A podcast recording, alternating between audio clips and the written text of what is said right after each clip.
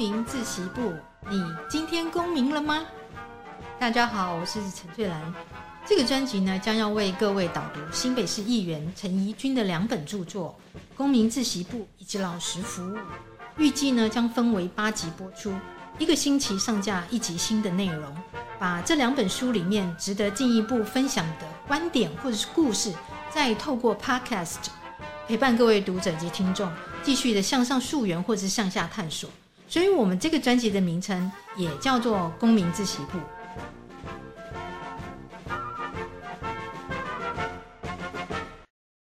呃，我们知道陈仪君的第一本书《公民自习簿》，主要是记录他率先实践台湾参与式预算的整个过程。他可以说是台湾参与式预算的领跑员，不但自己跑得很卖力，也不断鼓励其他议员加入行列，甚至于在他的第二本书里面。也帮忙记录了其他议员的参与式预算。那什么是参与式预算呢？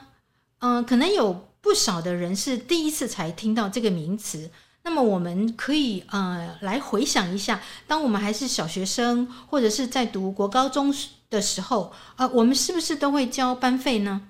呃，那班费该怎么用？有些班级可能是老师说了算，有些班级可能是希望比较呃用呃比较民主的方式，让大家先提案，然后由全班同学来投票决定。这种模式呢，基本上其实已经具备参与式预算的神韵了。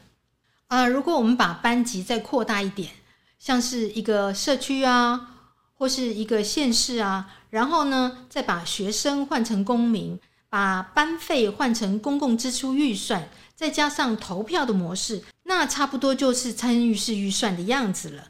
当然啦，这个当中必定还有许多的细节。有机会的话，或许我们可以下一次再来细谈。那嗯，看过《公民自习部》的读者都知道，地球上的第一个参与式预算是来自巴西的渔港市。渔是愉快的渔，港是港湾的港，也有人翻译成快乐港。但是快乐港一开始。并不是一个真正快乐的城市哦。嗯、或许有人嗯、感觉好奇，为什么是巴西的渔港市呢？那么我们可以先来快速的鸟瞰一下巴西这个国家。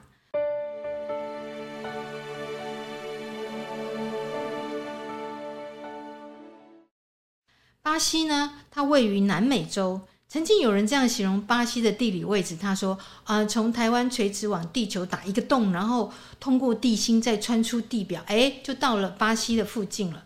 这样是不是会让你感觉我们和巴西的距离更近了一点呢？”呃，就面积来讲，巴西是世界第五大国；就人口来说，它排名世界第六；就经济来看呢，它是属于金砖五国。但是这个拉丁美洲的巨人，直到今天哦。都仍然被列为这个地球上最不平等的国家之一。怎么说呢？呃，就是有一个非政府组织叫做乐施会的，他们曾经统计过，尽管巴西这几十年来政府已经呃很努力的帮助数千万的巴西人脱贫了，但若是巴西想要达到英国的国民收入平平等水准的话，那还要七十五年的时间；要达到像西班牙国民收入平等水准的话，需要将近六十年。那若是和周边的老邻居比起来的话，巴西落后乌拉圭三十五年，落后阿根廷三十年。你能够想象吗？在巴西最有钱、排名前六大的富翁所拥有的财富，和全国最贫穷的百分之五十人口所拥有的财富是相同的。而这百分之五十的人口，可是整整超过一亿人哦。这个国家最富有的百分之五人口和其余百分之九十五的人口拥有的收入是完全一样的。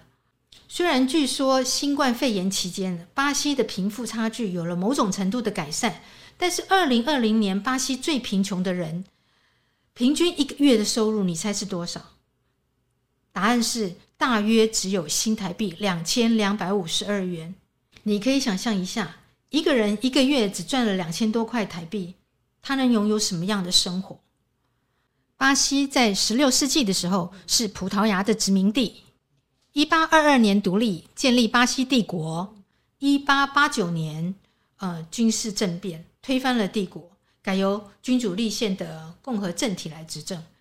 呃，一九六四年再度爆发军事政变，从此呢就陷入长达二十一年的军人独裁统治，直到了一九八五年，社会发起了一连串的民主运动，要求总统应该要由人民直接投票选举。所以，一九八八年宪法确定了以后，巴西就又终于重新回到了民主的阵营，并且举办各种的选举。隔一年，也就是一九八九年，各地的新政府才纷纷走马上任哦。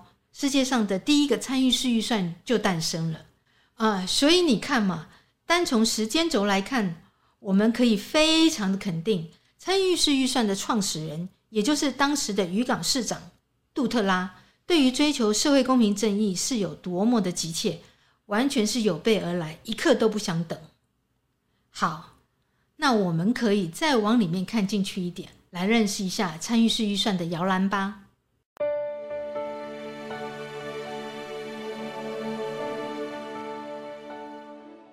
渔港是巴西面积最大的一个州，南大河州的首府。这里呢，一直是巴西经济哦、最发达的几个城市之一，有工业、商业、服务业，甚至于农业都有。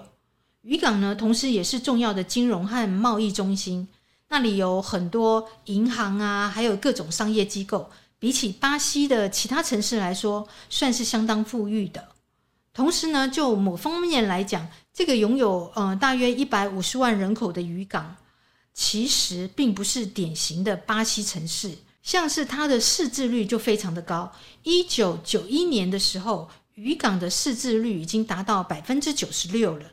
但当时巴西全国平均的识字率也只有百分之八十一而已。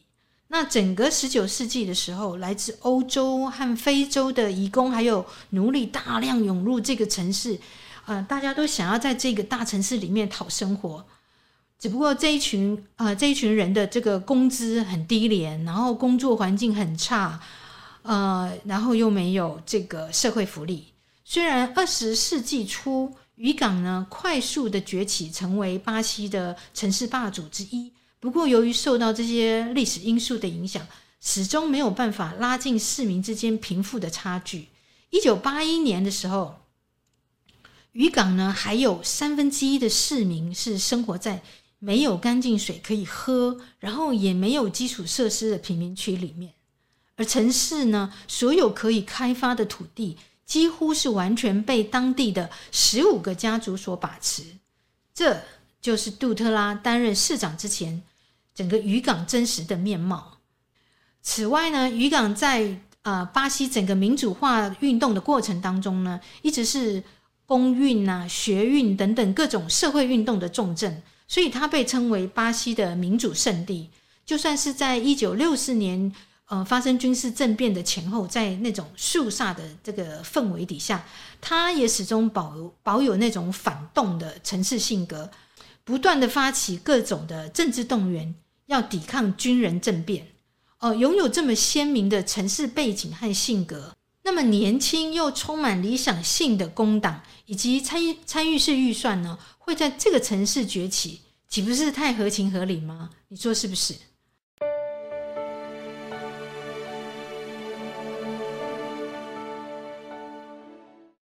嗯，巴西的工人党或称工党是在一九八零年成立的。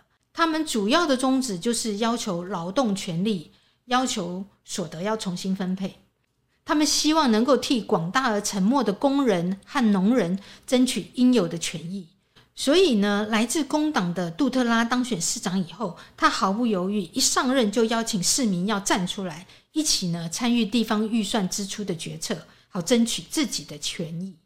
刚开始呢，大家都说参与式预算太乌托邦了吧，是政治神话。那是因为长期以来，这个世界上有太多的地方跟渔港一样，公部门所握有的公共资源呢，根本只用来照顾、呃、少数的特定特定族群。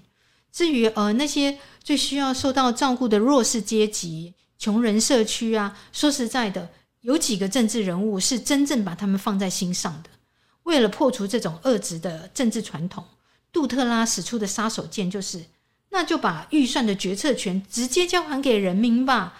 因为透过这种平权投票是不分贵贱的，你一票他一票，这种方式最能够展现金字塔底层的力量了。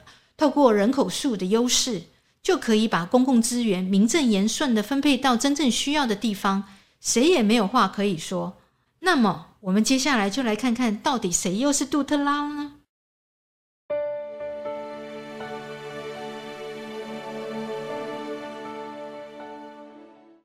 其实杜特拉没有什么特别传奇啦，他跟很多人一样，就是大学一毕业以后，然后就考进了公家的银行工作。只不过在这段期间呢，他开始参与并且了解到银行工会的运作，然后又在一九七五年的时候成为工会的主席。结果在一九七九年的一次公务员大罢工的活动当中，他被逮捕了，被关进了监牢。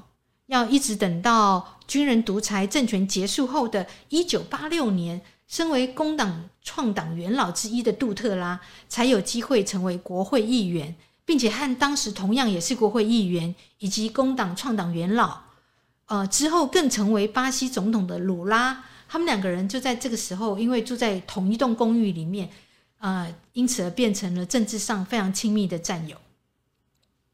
一九八八年的时候，杜特拉是以呃百分之三十四的得票率当选渔港市市长的。呃，当时巴西的选举法规定的。还算蛮严格的，就算你选赢了，要是第一个呃任期选举的时候，你没有获得超过半数选票的话，那么任期结束以后是不能够再竞选连任的。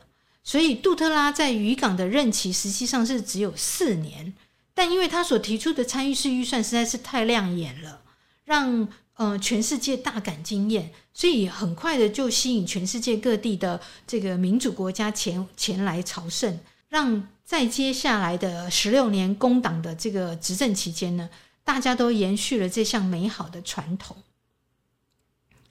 虽然杜特拉失去连任渔港市长的机会，但是六年以后，他反而要升成为南大河州的州长。之后，又在鲁拉总统第一个任期的内阁当中呢，担任呃城市部长的职务。等到他离开政坛以后，杜特拉又重新回到银行去工作，回到他在渔港住了三十年的老公寓。如今已经八十二岁的杜特拉拒绝了渔港市和国家给他的养老金，只靠银行的退休金安享晚年。今年二零二三年一月，七十七岁的鲁拉从前总统到囚徒，再来一个大逆转，再度的登上总统大位。他在这次的竞选期间，提出了要复兴参与式预算的口号，希望能让这个在历经财政僵化、政党轮替、公民呃提案不断受到挫折等等因不利因素影响之下，然后已经逐渐式微的这个巴西参与式预算，能够另辟一条复兴的道路。他的这番说法，让全世界参与式预算的支持者都充满了期待。